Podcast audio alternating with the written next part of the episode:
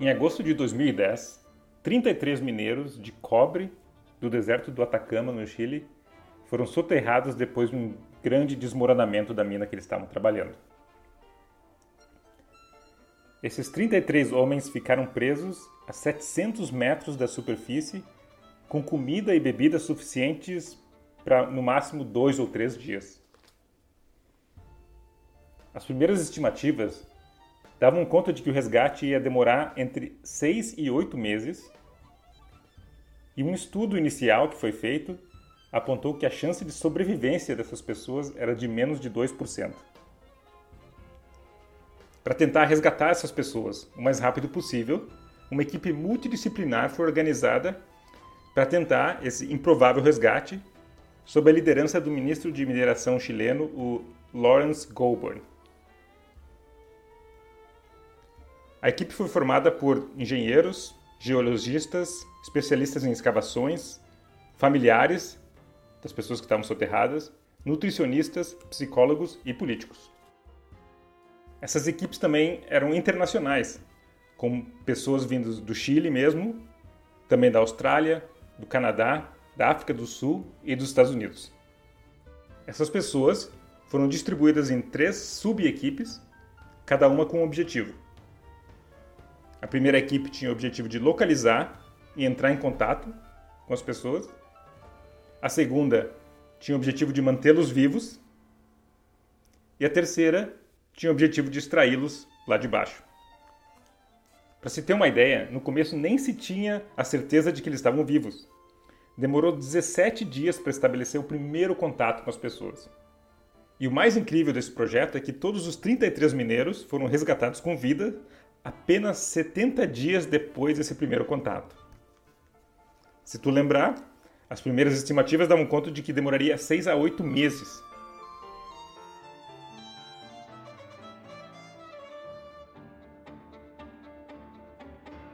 Como então que um objetivo tão difícil foi alcançado em tão pouco tempo?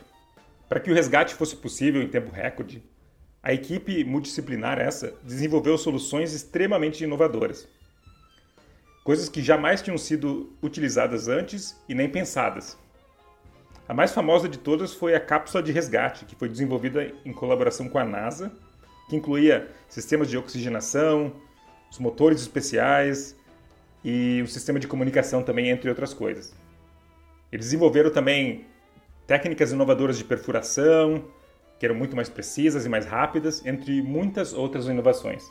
Isso que transformou um projeto que deveria demorar oito meses ser executado em 70 dias e, obviamente, isso era fundamental para o sucesso, porque a sobrevivência dessas pessoas contava com a rapidez do projeto. Isso ilustra muito bem, eu acho, o que uma equipe multifuncional consegue fazer. Ou seja, se tu quiser desenvolver soluções inovadoras e de impacto em um pequeno espaço de tempo, a melhor ideia é justamente organizar uma equipe multidisciplinar para resolver essa tarefa. Mas, por outro lado, equipes multidisciplinares, principalmente de vários países, de vários lugares diferentes, de organizações diferentes, como foi o caso dessa do Chile, é extremamente desafiador. Principalmente em termos de colaboração e comunicação, certo? Muitas pessoas de backgrounds completamente diferentes tentando se alinhar não é fácil. Então não é simplesmente convidar um monte de especialista de várias áreas, colocar numa mesa e diz resolve. Ao mesmo tempo que equipes multidisciplinares são boas em resolver problemas, elas são ineficientes em comunicação. Mas o que é realmente uma equipe multidisciplinar? Eu acho que a gente pode definir uma equipe disciplinar como sendo uma equipe formada por pessoas de diversas disciplinas ou mesmo de diversas organizações e indústrias, como foi o caso do Chile, que trabalham colaborativamente para projetar, testar, modificar e abandonar ideias até chegar a um acerto. E no fim das contas, tudo se resume à comunicação. O que se chama de estabelecer um denominador comum de comunicação entre as pessoas. No caso do Chile, todas as manhãs as equipes faziam uma reunião de alinhamento com todas as pessoas que estavam envolvidas no projeto. Eles também tinham todos os dias reuniões rápidas, quando fosse necessário, para as pessoas conversar sobre alguma coisa que surgiu no momento. Eles faziam reuniões de alinhamento nas trocas de turnos, já que eles trabalhavam 24 horas por dia, né? E todos os dias eles faziam reuniões com as famílias das pessoas que estavam lá dentro e também com a imprensa.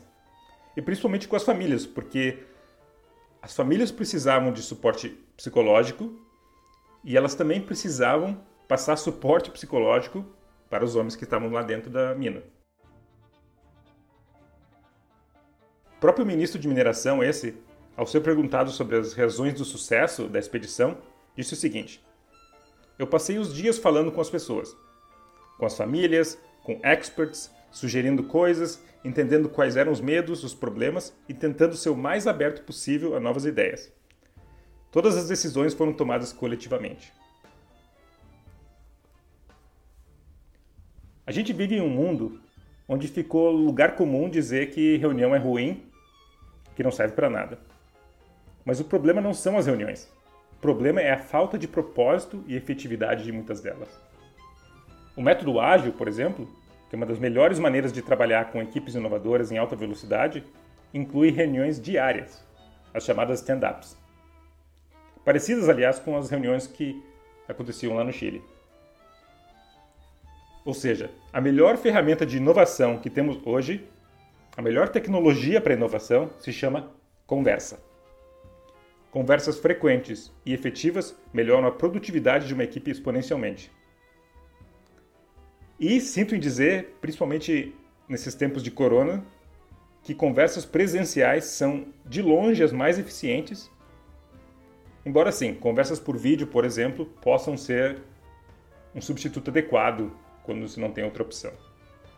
Mas falar presencialmente faz muita diferença na hora de estabelecer o denominador comum entre as pessoas para que elas trabalhem com mais efetividade.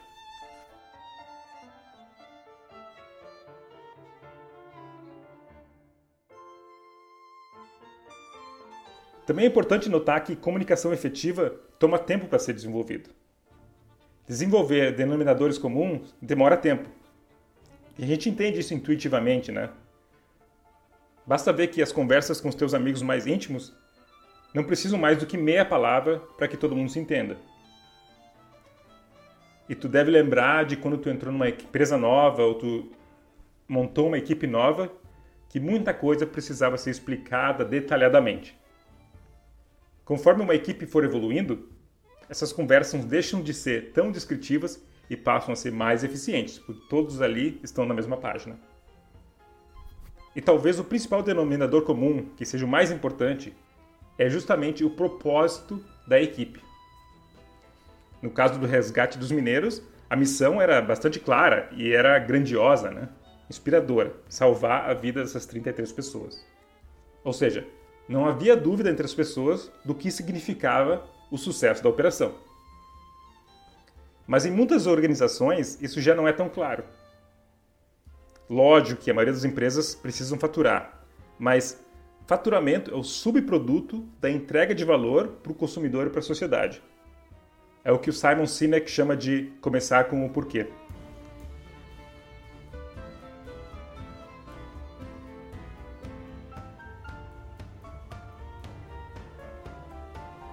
Resumindo então, equipes multidisciplinares são muito eficientes em desenvolver inovações para resolver problemas complexos e gerar valor. Mas, trazendo pessoas de disciplinas diferentes, traz a dificuldade de gerenciar uma equipe dessas e se torna mais desafiador trazer todo mundo para a mesma página, criando um denominador comum entre todos os membros da equipe para que eles possam se mover mais rápido na solução dos problemas. Para isso, nada substitui a comunicação clara e frequente entre as pessoas. E sim, isso significa muitas vezes aumentar a frequência de reuniões, mas principalmente significa melhorar a efetividade de cada reunião. Por último, ter um denominador comum fundamental e que todas as pessoas precisam ter com clareza é saber justamente o porquê que elas estão ali. E quanto mais inspirador for essa razão, mais eficaz será a equipe para atingir esse objetivo. Seja salvar pessoas que estão presas numa mina, seja mudar o mundo através de uma nova tecnologia, ou simplesmente melhorar a vida do teu consumidor entregando o melhor valor possível para ele.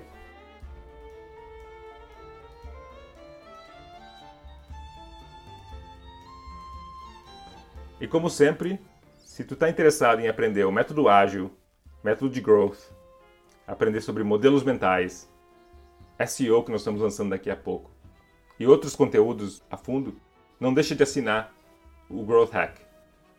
Por só R$ 27 por mês, tu tem acesso a todos esses conteúdos e muito mais, e vale muito a pena, porque o que a gente quer é ser um parceiro no desenvolvimento da tua carreira, como profissional de marketing, como empreendedor. Então visita